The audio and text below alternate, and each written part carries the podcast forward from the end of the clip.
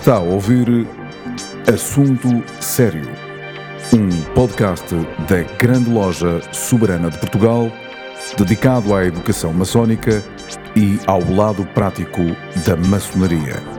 Levamos a todos vós um programa para maçons e não maçons, onde serão abordados temas maçónicos e profanos numa perspectiva maçónica.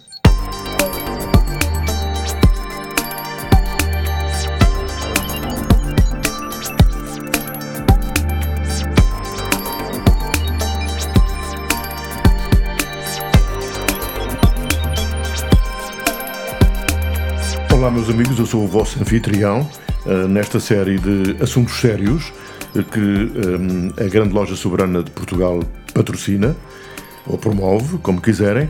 O primeiro assunto sério uh, ocorreu na, na semana transata e disse nessa altura, quando acabou a emissão, uh, que um, esta segunda emissão, este segundo assunto sério, seria dedicado um, não propriamente à educação em maçonaria, não disse assim, disse à primeira pós-graduação em maçonaria e sociedades iniciáticas da Universidade Autónoma de Lisboa, ou seja, a Autónoma Academy da Universidade Autónoma de Lisboa, assim é que está certo.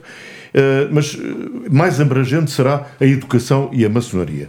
Penso que é, que é mais interessante, muito embora uh, vamos, uh, ou possamos falar, com certeza, desta primeira pós-graduação. Mário Ferreira é o coordenador do curso de maçonaria e sociedades iniciáticas desta primeira pós-graduação, portanto é nosso convidado hoje. E o outro convidado é João Postana Dias, grão-mestre da Grande Loja Soberana de Portugal, por razões óbvias. Ou seja, como é que se chega a esta primeira pós-graduação e, mais do que isso, a preocupação genérica da maçonaria ou da grande loja soberana de Portugal é a educação, está na educação, é um dos polos, é um dos uh, objetivos da grande loja? Uh, muito obrigado uh, pelo convite, novamente. é um dos pilares fundamentais de toda a dinâmica da grande loja soberana de Portugal a educação e a solidariedade são realmente os dois, as duas colunas vertebrais, se assim se pode dizer, relativamente à nossa ação, não só interna, mas também externa. Eh, eu recordo-me eh, de uma frase de um maçom conhecido, Nelson Mandela, eh, em que ele dizia que a educação é a arma mais poderosa que nós podemos utilizar para mudar o mundo e de outro maçom e um dos mentores também uh, de, uma, de, uma, das lojas da Grande Loja Soberana de Portugal, uh, o Marchal Teixeira Rebelo, que dizia: se acham que a educação é cara, experimentem a ignorância. Ora bem, a educação é, no nosso entender, uma das armas mais poderosas para combater o preconceito. E principalmente o preconceito que existe relativamente ao maçom. E nesse aspecto, quanto mais clara, quanto de melhor qualidade for a educação que seja dada, eh, mais fácil é de todos nós conseguirmos aperfeiçoar-nos. No que diz respeito à Grande Loja Soberana de Portugal, a educação é uma ferramenta fundamental para, principalmente, os líderes das lojas e essa, eh, essa digamos, essa educação é veiculada de formas completamente distintas muitas delas com ferramentas de comunicação do século XXI, ferramentas de comunicação modernas que existem, e portanto eh, nós temos eh, tido uma, um, um feedback extremamente positivo relativamente a isso, porque a educação é algo que é, faz parte do aperfeiçoamento constante eh, de uma ação. Aliás, eu diria que hum, há um, um, estudo conhecido feito pela United Grand Lodge of England em que explica que a retenção eh, de uma ação, a razão pela qual a, a retenção tem êxito, a, a, tem a ver com a educação que é ministrada, com o conhecimento que é passado. E é nesse sentido que nós achamos fundamental o processo educativo de uma ação. E também daquilo que falava há pouco, também daqueles que não são maçons, para que possam ter uma noção diferente da imagem muitas dela, muita dela negativa que têm sobre a instituição maçónica. João Costana Dias é o grão-mestre da Grande Loja Soberana de Portugal. Falou eh, em relação ao papel da, da Grande Loja, da sua Grande Loja, um, mas de qualquer modo, a ideia que eu tenho, e porque é importante transmitir isto também àqueles que não são maçons, até pode ser fundamental para esses, que tipo de educação é que a Grande Loja preconiza? Porque uh, a educação, de uma forma geral, é uma obrigação do Estado, não é? E a grande loja soberana de Portugal aparece como? Não se substitui ao Estado. A educação, claro que não. A educação maçónica deve ser uma educação holística, no meu entender. Porque um maçom deve ser alguém bem educado, e quando eu digo bem educado, não é alguém que diz o bom dia, e a boa tarde e a boa noite. É alguém que tem caráter, é alguém que é um líder. Um maçom deve estar preparado para fazer cidadania, deve estar preparado para enfrentar os maiores problemas que existem em termos do ambiente. Portanto, a educação tem que ser algo que é holístico. É uma educação para a alma, diria, mais do que tudo. É uma educação para a alma. Mário Ferreira, eh, bem-vindo a este, a este assunto sério. Aliás, gostamos muito de falar aqui de assuntos sérios. A educação é sempre um assunto sério e a maçonaria é outro assunto sério. Ligando os dois, dá um assunto seríssimo: a educação e a maçonaria. Isto vem a propósito do Mário Ferreira ser o coordenador deste, desta primeira pós-graduação em maçonaria e sociedades iniciáticas, que é levada a cabo pela Autónoma Academy da UAL, da Universidade Autónoma de Lisboa. Porquê este curso? Porquê a realização deste curso? Eu voltava um bocadinho atrás, primeiro agradecendo o convite e a segundo porque, pegando justamente naquilo que o João Pestana Dias começou por falar. Eu dividiria, neste caso, o interesse ou o potencial interesse do curso em dois grandes grupos. O grupo daqueles que são maçons e do grupo daqueles que não são maçons. Em ambos os casos, e por estranho que possa parecer, há uma enorme ignorância quanto à, à ciência maçónica, se lhe podemos chamar assim. Isto é, primeiro, como é que a sociedade em geral vê a maçonaria? Segundo, como é que a sociedade em geral vê os maçons? Uh, eu, eu, eu, posso dizer que quando estava a montar e a pensar uh, neste curso, uh, falei com várias pessoas e uma delas disse-me exatamente isto. Oh, oh Mário, isso só tu, mas isso tem algum interesse? E eu disse, não sei. Epá, eu acho que sim. E de facto, até a abertura solene do, do curso, eu tive dúvidas. Será que isto tem algum interesse?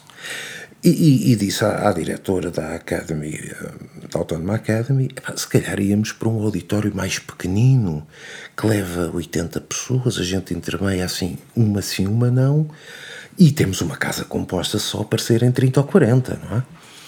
Apareceram 120, mal se podia estar dentro do auditório. Mais auditório houvesse, mais gente haveria. Bom, Portanto, este é, é a primeira eh, aspecto por onde nos temos que debruçar. O que é que interessa à maçonaria para a sociedade? Aparentemente, uh, interessa para os média, interessa para dizer mal. Porque é, são raras as notícias eh, que dão conta de alguma coisa bem feita pela, pela ordem maçónica. Ó oh, Mário, aí entro eu. Ok. Porque tem a ver com comunicação. Claro. Isto não tem a ver com uma predisposição para dizer mal ou tem a ver com falta de informação à comunicação social? Tem a ver com as três coisas. Tem a ver também uh, com o facto de alguns uh, maçons, como alguns carpinteiros, como alguns bancários, como alguns juristas, como alguns etc., se colocam perante a própria sociedade. Ah, naturalmente, se nós nos colocarmos ah, aquilo que vulgarmente se pode dizer a jeito, naturalmente teremos a justiça à perna, teremos as finanças à perna, teremos... enfim, se não soubermos ser primeiro do que tudo cidadãos, não podemos esperar ser bons profissionais e, consequentemente, bons maçons. Nem bons professores, nem bons, nem bons alunos, não poderemos ser nunca nada. E não sendo coisa alguma, não se poderá ser útil à sociedade. Bom, é fácil, naturalmente, culparmos os média. É facílimo, não custa nada, basta dizer a culpa é dos média. E ponto, está tá, tá a culpa atribuída. De facto, eh, eu não sei, deverá haver estudos sobre o assunto, mas de facto serão os média que serão o espelho dos interesses da sociedade ou os condutores dos interesses da sociedade. Ou os dois. Agora, aquilo que não nos podemos esquecer de maneira nenhuma é que quando houve o ataque na Ponte de Londres há uns anos atrás, Uh, falou-se bastante, bom, e foi um drama, obviamente que foi, foi uma tragédia, naturalmente.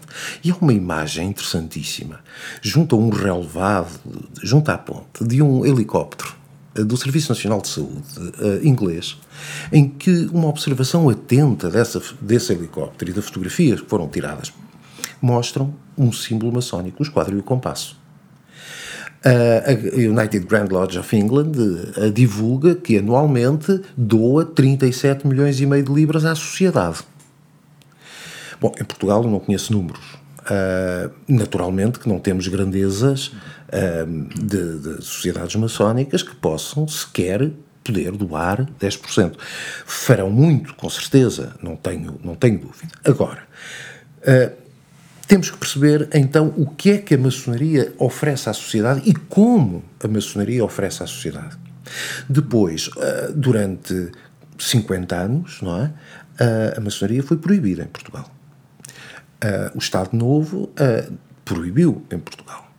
O que é que sai em 1974, com o 25 de Abril, do fim da proibição da maçonaria? O que sai é, é, é simples. É que eram uns gajos que estavam proibidos, passo o termo e quase o populismo de, de, do termo, eram uns indivíduos que estavam escondidos, maus, que agora até já podem ser bons. E depois sai logo aquela frase que eh, nós todos nós, o Salazar é que sabia e tal. Uh, os maçons souberam capitalizar aquilo que têm que fazer pela sociedade e aquilo que fazem pela sociedade. Por outro lado, e dentro da maçonaria, Porquê é que se entra para a maçonaria? Quem entra para a maçonaria? O que faz na maçonaria? E, portanto, uh, o que é que nós temos? Temos sociedades ricamente culturais uh, que estão em alguns países mal vistos. Mas olhe-se para, para, para, os Estados Unidos. Nos Estados Unidos fazem-se paradas de, de, de maçons pela rua fora, de aventais, de, de, de espadas. Cá em Portugal sai uma notícia sobre, ainda hoje saiu uma, que penso, uh, existe neste momento aparentemente uma discussão uh, no Grande Oriente Lusitano se devem abrir, uh, ser mistos, abrir portanto a sua entrada a mulheres ou não, e a, o primeiro comentário que saiu era altamente pejorativo para, para a maçonaria. Leva-me já a uma pergunta. Nessa primeira pós-graduação estão inscritas mulheres? Estão eu diria que está a 50-50, por um lado. E por Isso significa o quê, Mário? Isso significa que, afinal, uh, faz falta uh, educação, faz falta educar uh, e, e, abordar temas que são aparentemente sensíveis na sociedade e, sobretudo, continua a achar que uh, faz falta pensarmos a todo momento que uh, já não vale a pena discutirmos o género. Claro, mas a maçonaria, na sua essência, na sua abertura, no seu início, eh, era aberta a mulheres e homens? Não. Uh, não era, claro que não, como tantas outras profissões, como uh, tantos ainda hoje há clubes uh, ingleses, por exemplo, os velhos clubes, que são estritamente para homens.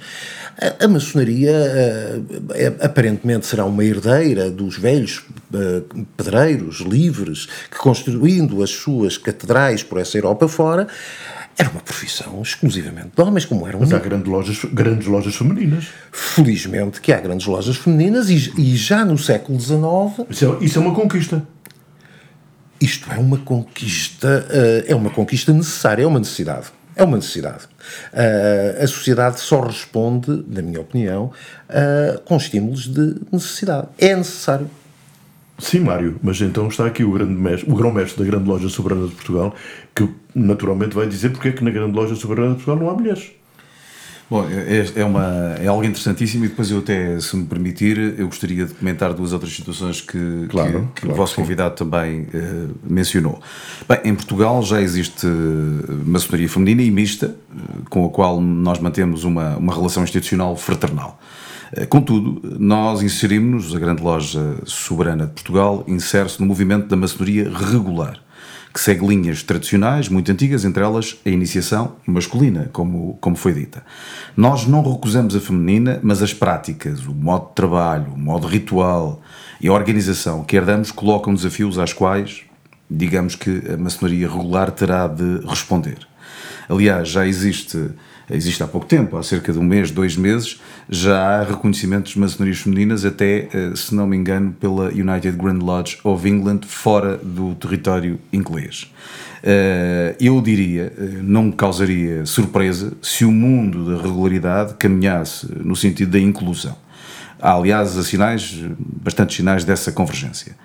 Nós estamos atentos, seguiremos as existências internacionais e estamos abertos a trabalhar na mudança. Eu diria só, para, só em relação àquilo que uh, o Mário referiu há pouco, uh, que quando dizia, bem, que tipo de maçons é que entram? Eu diria, a pergunta não deve ser porque é que entram, deve ser para que é que entram. Isso é muito importante. E outra coisa uh, que tem a ver com, com esta magnífica iniciativa, e, e Mário, deixa-me dar os parabéns mais Obrigado. uma vez, uh, relativamente a algo que é perfeitamente inovador em Portugal, é o único, uh, acontece desde que existe maçonaria, quer dizer, em Portugal, desde 1802, que é o seguinte poucas notícias saíram sobre, sobre a questão da, da, portanto, da abertura solene Uh, e eu tive a oportunidade de ser convidado para lá estar. Realmente não cabia absolutamente mais ninguém. Havia gente atrás da porta, havia gente sentada no chão, quer dizer, a sala era pequena demais para tanta gente. Mas, passado um dia, havia uma notícia uh, de algo negativo contra outra obediência maçónica, e o que me faz lembrar que realmente uh, o que é notícia é o, o homem que, que morde o cão e não o cão que morde o homem. Não é? Não é porquê, é para quê. Esta é a deixa, a deixa ideal de, de, do grão-mestre, não é? Para quê, Mário Ferreira? Para quê que uma pessoa entra para a maçonaria? Em Portugal? Sim. Não sei, não faço ideia. Gostava muito de saber, mas, mas vou tentar saber ao longo desta, desta pós-graduação, porque esta pós-graduação tem homens, tem mulheres, estamos com 50-50, diria eu, um, tem licenciados, tem mestres, tem bacharéis, tem uh, gente que não tem uh, nenhum curso superior, tem uh, doutorados, enfim para cursos que não interessem, para que é que interessa este curso? A pergunta, a, a resposta é, interessa a toda a faixa uh, de educação uh, do país. Portanto, para que é que serve e porquê é que se serve, uh, eu vou tentar um dia convencer-vos a fazer outra gravação para que eu possa ter a resposta. Estou completamente aberto a isso, não? Obrigado. Agora, por outro lado, um, o que é que nós temos na pós-graduação? E isto eu achei engraçado foi porque uh, eu vou ter que vou ter não me vou escusar a, a, apontar uh, os professores e as obediências a que eles pertencem porque acho que é importante as pessoas perceberem de que é que estamos a falar estamos a falar de que uh, temos professores que não são maçons de todo não são e temos professores maçons temos professores da, do Grande Oriente Lusitano, a mais antiga uh, obediência maçónica em Portugal. Passo imediatamente para o outro extremo, até porque uh, são vocês que me convidaram e que me estão a receber, portanto, da mais antiga para a mais recente, temos professores uh, da Grande Loja Soberana de Portugal. E depois vamos para o meio, sem qualquer hum, relação de que não seja apenas enumerar. Grande Loja Simbólica de Portugal, Grande Loja Simbólica da Lusitânia, e aqui refiro que é uma, loja, uma grande loja mista. E, portanto, temos professoras uh, que são da maçonaria mista portuguesa. Portanto, temos uh, um professor uh, que é um grande oficial da United Grand Lodge of England, uh, que, como disse o, o João Pestana Dias, é uma obediência mãe da regularidade no mundo. Portanto, nós temos, de repente, sentámos à mesa para nos reunirmos cinco ou seis obediências. E, inclusivamente, tivemos uh, o, o, grato privilégio também de ter na sessão inaugural uh, representantes do direito humano. Outra obediência, também ela uh, mista. Portanto, temos desde 1807, e, e eu que sou um outsider na, na, neste tipo de, de eventos, um, tive, já não me lembro quem eu disse durante a reunião, que tinha sido a primeira vez que se reuniam as principais, ou representantes, ou melhor, membros das, das, das principais obediências portuguesas na mesma mesa com o mesmo fim. Uh, isso é positivo, claro. Isso é um orgulho.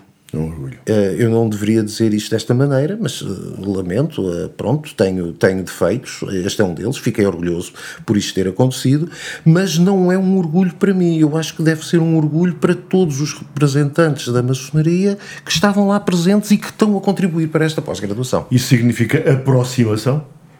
Eu gostaria de acreditar que isto significa que não há razão é para haver afastamento. Isto é, eh, eu, eu, eu, eu não consigo conceber eh, em atividade nenhuma humana Uh, quintas, feudos e quintinhas. Acho que já passámos essa, esse, os feudos já com certeza, não é?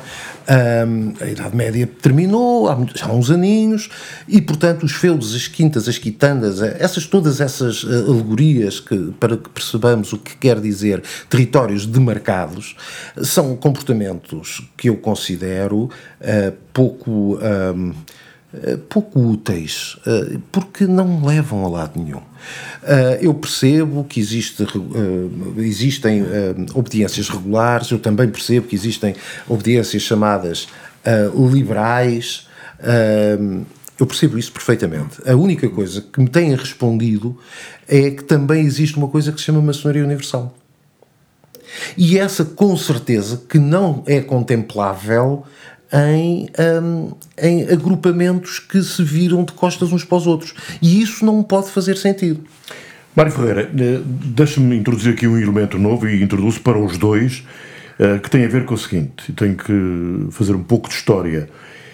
No primeiro, no primeiro assunto sério tratado aqui neste estúdio, nesta, nesta mesa, eu disse que agradecia os comentários das pessoas dos uh, auditores, dos ouvintes, para o e-mail podcast.glsp.pt podcast.glsp.pt E recebi. E uma das perguntas que me pediram para fazer é esta. Dirijo aos dois. Naturalmente que, que para cada um a sua resposta. A pergunta é igual. Sendo assim, e, e falando-se muito na aproximação, na união, porque, por que razão apareceu a Grande Loja Soberana de Portugal há um ano atrás? Bom, eu penso que a pergunta é para mim. Não, não, pode ser para os dois, claro. Bom, eh, eh, a Grande Loja Soberana de Portugal surge eh, porque, sendo nós, maçons que já estavam em outras audiências, compreendíamos que era necessário viver a maçonaria, primeiro no século XXI, e, e viver a maçonaria também muito com uma matriz portuguesa. Porque a maior parte das maçonarias que existem no mundo têm matrizes uh, distintas. Têm matrizes distintas. Uh, bom, eu, eu posso dizer-lhe que, sei lá, existem ritos completamente distintos na maçonaria um, e maior parte das maçonarias, digamos, tem uh, matrizes inglesas, escocesas, francesas. E nesse sentido percebemos que faltava uma matriz portuguesa imagética, espiritual, faltava uma maçonaria portuguesa, uma maçonaria soberana, uma maçonaria independente, capaz de responder aos desafios de Portugal, de pensar o nosso futuro uma maçonaria mais focada no horizonte de um mundo novo eh, do que no passado.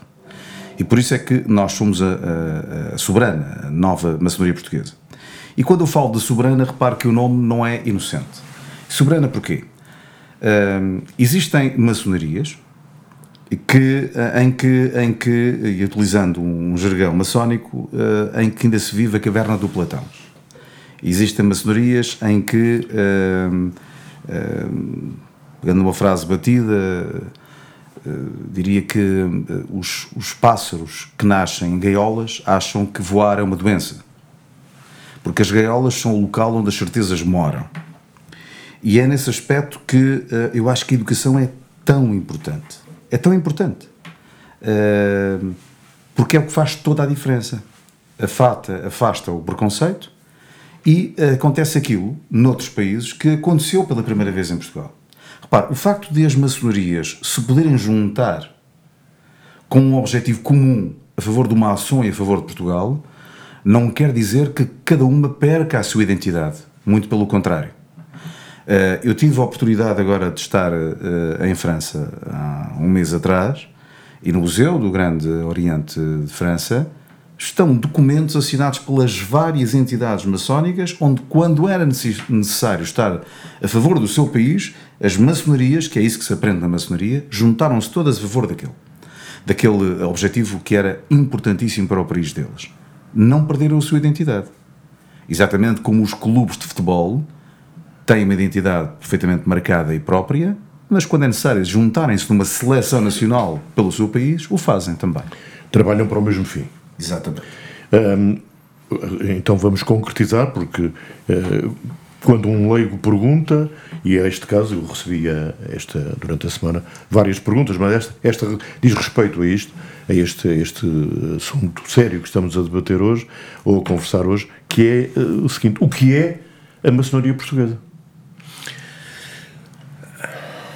É, é, é, tinha que ser a pergunta difícil, não é? Tinha que ser a pergunta para um milhão de euros. Uh, o que é a maçonaria portuguesa? É, bom, eu tenho três maneiras de lhe responder e vou-lhe responder uh, da forma mais diplomática que sei. Obrigado, Mário Ferreira. A, a, a, a, maçonaria portuguesa é aquilo que os maçons portugueses quiserem que ela seja. E aquilo que eu tenho visto, agora sobretudo com esta pós-graduação, é que existe uma maçonaria portuguesa e meia. Uh, o que é bom, porque passa da unidade, é positivo, com certeza absoluta. Isto é, uh, daquilo que eu percebi, uh, existem uma quantidade de, de gente apostada a que a pós-graduação seja positiva e há aqueles que viram as costas, o que é perfeitamente normal, aceitável e não desejável. Agora, uma coisa é certa, eu, eu, conseguimos uh, delinear esta pós-graduação para um ano letivo. Uh, tínhamos percebido que íamos fazer também algumas sessões de apenas de conferências e aquilo que, passado agora esta inauguração, esta abertura solene, aquilo que decidimos foi uma aula aberta por mês. Uh, nos três próximos meses, uh, portanto, outubro, novembro e dezembro, durante esses meses, uh, teremos três convidados, uh, ou pelo menos três assuntos para demonstrar. O primeiro será a liberdade, depois a igualdade e, finalmente, a fraternidade. Uh, no primeiro, teremos, com certeza, um uh, um orador que se debruçará sobre a liberdade. Será talvez o último uh, preso do Estado, do Estado Novo. Uh, depois, no segundo, tentaremos ter alguns representantes religiosos, justamente para lhes perguntar: e agora? somos todos iguais ou, ou nem por isso? Uh, entre outras coisas. E finalmente um homem que, que, eu por enquanto não quero dizer nomes porque que é para ser surpresa, um homem que tem ele próprio uma associação de fraternidade para ajudar uh, os uh, menos validos. Agora, uma coisa talvez para terminar a resposta, que eu lhe posso dizer é que durante este tempo todo que tenho andado a estudar as atividades maçónicas e de outras eh, sociedades iniciáticas, eu cheguei com certeza a uma conclusão: é que sempre que estamos perante um poder político autocrático e ditatorial, a maçonaria é proibida. Portanto, deixe só terminar sim, sim, dizendo vontade, que vontade. tenho a certeza absoluta que descobri um segredo da maçonaria: a liberdade. Falou em liberdade, falou em igualdade, falou em fraternidade. São lemas da maçonaria? são lemas que chegam atra através da Revolução Francesa, ela própria empurrada e inspirada pela Revolução e Independência Americana, portanto, de forte inspiração maçónica, sem dúvida. João Pestana Dias, nós estamos ainda com tempo estabelecemos mais ou menos uma, um, para, estas, para estes assuntos sérios uh, 30 minutos, ainda temos algum tempo. Eu, eu gostaria de, de, de perguntar que outras, que outras uh, ideias, ou que já, já em, eventualmente em execução, tem a Grande Loja Soberana de Portugal para este tema educação? Um, bom, conforme lhe referi há pouco, a educação uh, para nós é, de, é vista de uma forma holística Uh, existem uh, vários tipos de, de, ferramentas de comunicação que utilizamos, ou seja, nós temos internamente uh, muita formação dada aos aprendizes e muita formação dada aos companheiros para poderem ser mestres exemplares. E essa formação é dada de forma completamente distinta. Nós, inclusive, temos palestras que são feitas, nós temos muitos profanos, muitos profanos, que vêm aqui. Profanos é não maçons. É, profanos é não maçons, peço desculpa. Profanos não, é não, não, não, é só para, para, para esclarecer o auditório, não é? Muito bem, que vêm falar sobre a sua experiência, porque nos interessa sempre a nós abordar temas numa perspectiva e numa dimensão maçónica. Uh, nós, por exemplo, temos algo que é, que é comum, nós durante o último ano, todas as semanas, uh, aliás, todos os meses, sem exceção, uh, tivemos uma, uh, uma visita de estudo maçónica que era feita a lugares simbólicos, esotéricos, uh, completamente distintos, onde nós tínhamos maçons, maçonas e não maçons. Portanto, foi fantástico. Nós, Significa educação e cultura. Educação e cultura. Nós tivemos durante todo o ano várias open houses, várias casas abertas, onde uh, que celebraram uh, a edição de A Arte é Soberana, onde falávamos sobre arte, falámos sobre exposição de pintura, de escultura, de poesia, de canto. Nós chegámos a ter quase 400 pessoas dentro do, dentro do nosso Templo Portugal, aqui. Uh, nós fizemos há cerca de três semanas uma ação de educação ambiental com uh, uma associação de, de crianças uh, em regime de abandono, digamos, uh, em que íamos para a Serra de Sintra e explicávamos qual a importância das árvores, a importância da, da, da, do ambiente, das florestas para o mundo. Fizemos um batismo de, de surf, exatamente para explicar a importância não só da água, mas dos oceanos. Portanto, é, é preciso ser criativo. Nós não temos muito dinheiro e, portanto, temos de ser criativos. Uh, e penso que a educação nunca se esgotará, porque é como os japoneses dizem, o Kaizen, é o aperfeiçoamento constante. João Pessoa Dias, e é uma obediência a crescer? Já vou falar com o Mário Ferreira, é uma obediência a crescer? Só, só situar. É uma obediência, felizmente, a crescer, a crescer bem e a crescer de forma sustentada.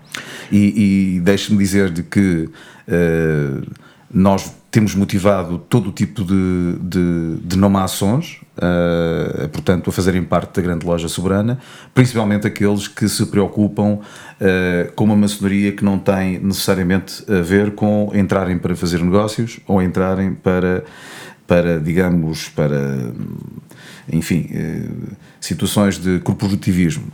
As pessoas que, que, têm entrado, porque o nosso processo de, de seleção é extremamente rigoroso, uh, tem a ver com uh, aquelas pessoas que têm alguma inquietação espiritual, em que existe um interesse académico grande, de conhecimento, de educação espiritual, mas gente de áreas completamente distintas e de idades também elas diferentes. Bom, não, não tenho, não tenho tempo, como, como uh, se percebe, este, este assunto sério dava para muito, mas agora quando ouvi o, o grão-mestre da Grande Loja Soberana de Portugal falar uh, neste assunto e da forma como a Grande Loja Soberana de Portugal quer atuar e está a atuar, uh, essa resposta pressupõe que há outras que não estarão a atuar assim, mas isso ficará para outra conversa, porque agora não dá tempo para, para, para aprofundar tanto. Mas eu gostava de terminar esta, este assunto sério ouvindo o Mário Ferreira. Fiquei com uma coisa no ouvido, Mário, e eu vou, vou perguntar-lhe, uh, baseando-me nessa, nessa resposta que me deu, ou, ou então uma intervenção que teve no início sem eu lhe perguntar nada, que é assim: havia pessoas que não acreditavam no curso, na pós-graduação. Eu Já quero, acreditam? eu quero acreditar que havia pessoas que não acreditavam em mim, na pós-graduação acreditavam. Não, chamaram-lhe louco ou coisa assim, parecido, Sim, não? eu estou habituado. Ah, mas, ah, não, acreditam, agora acreditam. Ah, penso inclusivamente que alguns dos próprios professores tinham alguma reticência sobre quem é que vem aí, por um lado. E por outro lado, a própria universidade também deveria, julgo eu, nunca me foi sequer sugerido, ter alguma questão. Porque, repare, muito rapidamente para lhe dizer que se nós falarmos em religiões é mais fácil do que falarmos em, em maçonaria, não é? Ah, mas muito mais, porque ah, se nós dissermos, ah, falarmos algumas religiões que estão hoje em dia mal conotadas com atos violentos, as pessoas dizem que horror, são horríveis. Se falar em maçonaria, e eu hoje mesmo tive contacto com uma entrevista feita em França sobre, sobre maçonaria, as pessoas chamam de tudo chamam eh, aldrabões, vigaristas, eh, eles é que mandam em Portugal, eles é que mandam no mundo. Ahm, bom, eu, eu, eu gostava de acreditar que esta pós-graduação venha mostrar de que ah, a, a maçonaria não é mais ah, não é mais do que uma associação, como, como eu já li em vários lados, de gente livre e de bons costumes. Aliás, a própria universidade abriu eh, os braços ao curso, mas na sessão solene de abertura, o magnífico reitor presente fez justamente uma alocução nesse sentido, que não era um risco, ou seria melhor, um risco calculado. Não há risco nenhum. Ahm, eu quero acreditar, e por isso mesmo, no próximo mês de novembro, teremos representantes religiosos com uma ação na mesa. Eh, eh, E não é com certeza dizer vá, agora degladiem-se, porque garantidamente não vai haver eh, degladiação. Temos é que pôr de parte os proselitismos, os economismos e todas essas coisas acabadas em ismos que não levam eh, a lado nenhum. Aqui está a primeira pós-graduação em maçonaria e sociedades iniciáticas que vai ser levada a cabo pela Autónoma Academy da Universidade Autónoma de Lisboa. Mário Ferreira é o coordenador do curso e falou-nos aqui, portanto, neste, neste assunto sério, hum, subordinado ao tema educação hum, e maçonaria, falou-nos neste, neste curso eh, que, eh, pelos vistos, teve uma aceitação muito grande e que é, utilizando uma, uma frase normal e daquelas que o povo já adotou, é uma pedrada no charco, não é? Dá a ideia disso. Ah, pronto, meus amigos, e chegamos, chegamos ao final deste segundo assunto sério, desta série levada a cabo pela Grande Loja Soberana de Portugal. Agradecemos os vossos comentários, como fizeram esta semana, para o e-mail podcast.glsp.pt. Poderão colocar questões que gostariam naturalmente de ver aqui respondidas, temáticas a abordar. Enfim, a vossa participação faz parte do trajeto do maçom, que é o aperfeiçoamento pessoal contínuo e é também, digamos que, uma forma de esclarecimento para quem tenha dúvidas, e terão muitas, sobre o que é a maçonaria. No próximo, no próximo assunto sério, vamos abordar outro tema que parece interessante, formas de intervenção da maçonaria na sociedade. Isto vai esclarecer muitas pessoas e, naturalmente, vai também provocar que façam muitas perguntas. Estejam à vontade. Pela minha parte, muito obrigado e até para a semana.